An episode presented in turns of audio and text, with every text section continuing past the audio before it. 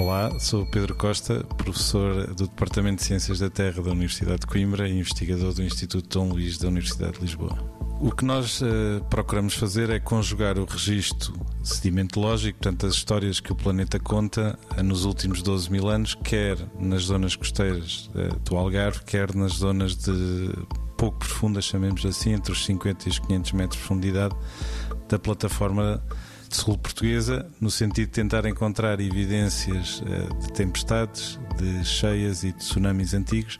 e até de contaminação de, da poluição mais recente por ação do homem.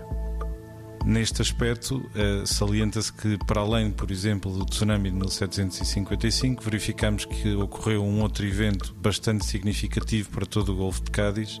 há cerca de 3.600 anos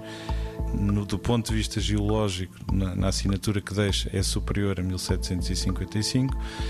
Uh, e, portanto, este trabalho resulta em que nós podemos olhar para os períodos de retorno de outra forma quanto a estes eventos extremos, uh, estes eventos tsunamigénicos. Relativamente às tempestades, o que temos verificado nessas páginas da história destes 12 mil anos